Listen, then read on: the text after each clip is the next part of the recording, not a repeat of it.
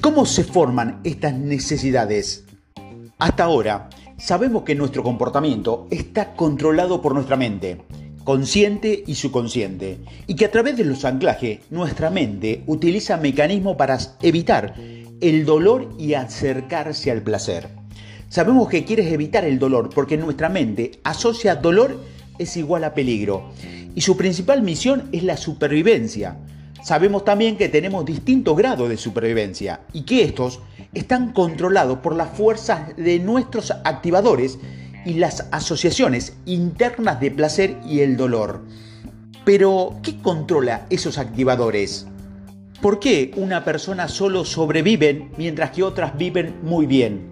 ¿Por qué unas solo viven una vida para ellos mismos, garantizando su mínimo, mientras otras personas viven vidas de grandes logros personales, pero también son capaces de formar una familia maravillosa, tener relaciones extraordinarias y contribuir con el mundo que los rodea? Cada uno de estos activadores trata de cubrir nuestras necesidades personales nuestras necesidades se clasifican en dos grupos, las necesidades del ego y las necesidades del alma.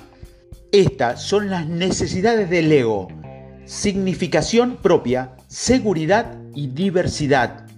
Y las necesidades del alma son la conexión, el progreso y la contribución.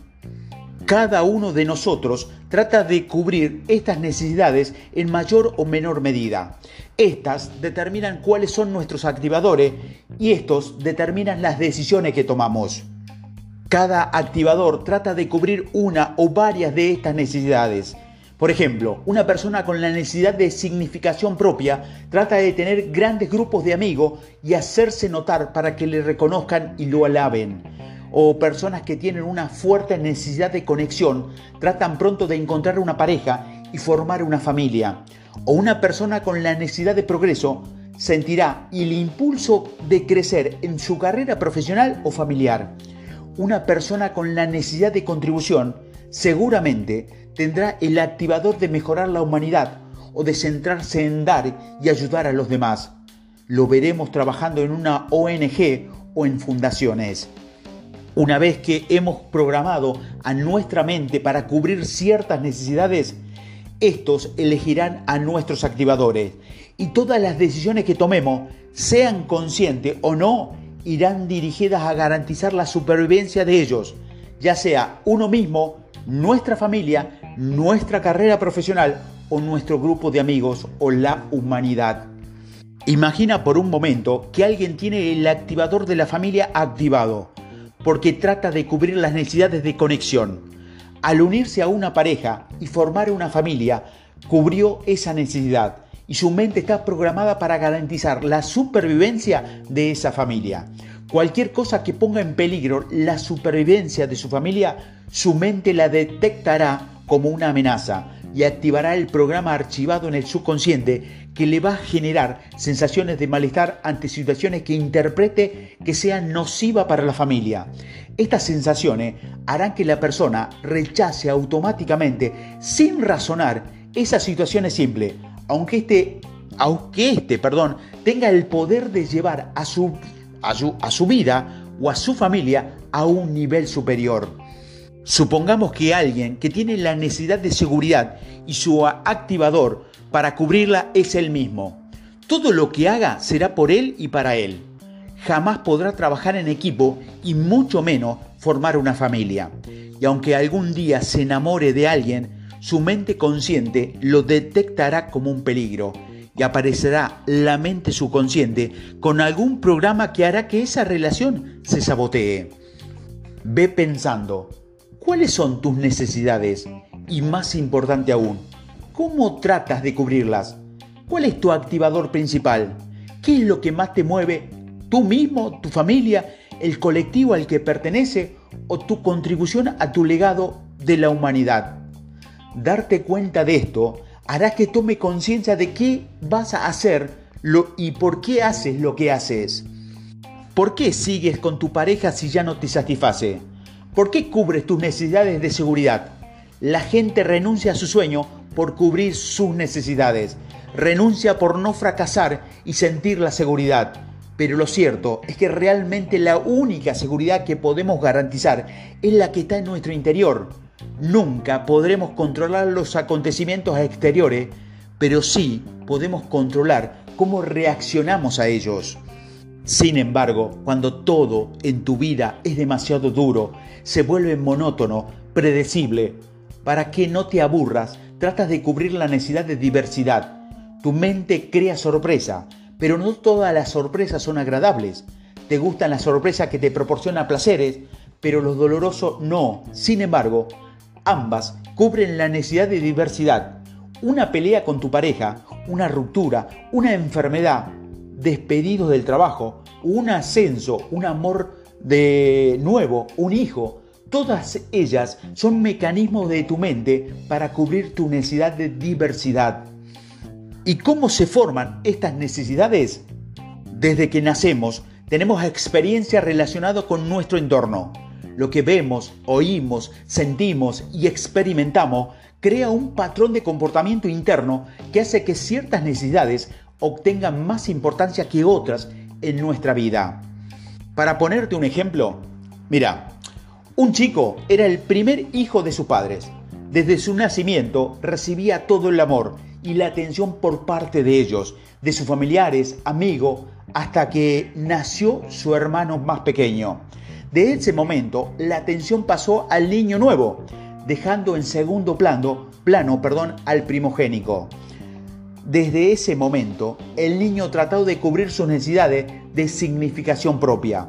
Quería sentirse importante y probó varias estrategias hasta que una le funcionó. Se dio cuenta de que cuando lloraba fuerte, sus padres dejaban de prestarle atención a su hermano menor y automáticamente le prestaban atención a él. En su interior asoció llorar es igual a reconocimiento y atención. Desde ese momento, no dejó de utilizar esta, estrategia. Aún de mayor, con 40 años de edad, cada vez que obtenía el reconocimiento que quería, se echaba a llorar, porque así lo hacía que, y sabía que funcionaba en el pasado. Y ese era el programa en su mente subconsciente. Cada vez que su necesidad de significación propia no se cubría, su mente subconsciente generaba una situación que le permitía llorar por así, obtener lo que él quería, que era la atención. Pero si vamos más allá, también haciendo esto, cubría otra necesidad, la del amor o la conexión. El niño que asociaba la falta de atención al desamor y la atención de su padre al amor, en su mente subconsciente asocia reconocimiento es igual a amor.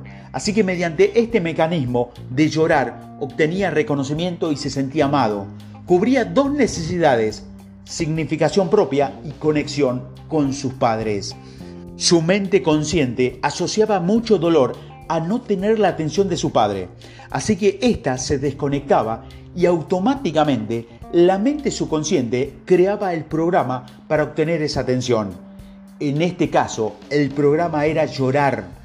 Falta de atención, dolor, llorar, obtener atención, placer. Otro ejemplo, imagina que una niña desde muy pequeña tiene la experiencia de no ser aceptada en el colegio por algunas razones. Su necesidad de conexión no estaba cubierta y por ello sufría mucho. Desde ese momento, su mente, para garantizar su supervivencia, trataba de buscar los mecanismos que la alejen del dolor y la acerquen al placer. En este caso, el placer es cubrir esa necesidad sentirse conectada y amada. Pronto lo descubrirá. En su adolescencia descubre cuando le hace caso a los chicos y accede a acostarse con ellos, se siente conectada y aceptada por ello. Así que empieza a hacerlo porque así se siente que cubre esa necesidad de conexión y amor. Su asociación es la siguiente. Falta de atención, dolor, sexo, amor, placer. Ella asocia el sexo y el placer con los chicos con el amor y la conexión. Por eso motiva a algunas personas a hacer continuamente mientras que otras no. Formamos nuestro programa subconsciente en función de nuestras necesidades y estas necesidades tratan de cubrir nuestras actividades para la supervivencia. ¿Me estoy haciendo comprender?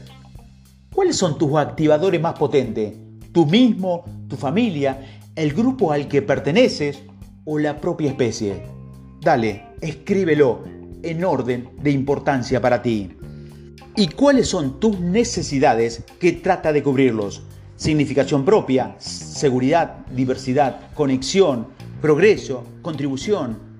Escríbelos en orden de importancia para ti. ¿Qué es lo que más te mueve? ¿Por qué haces lo que haces? Para ti, ¿es más importante ser reconocido cuando haces algo bien o prefieres no destacarte que reconozcan a los demás para ser aceptado? ¿Te mueve más la seguridad de un sueldo, una pareja estable o prefieres el riesgo y la aventura y vivir experiencias nuevas continuamente?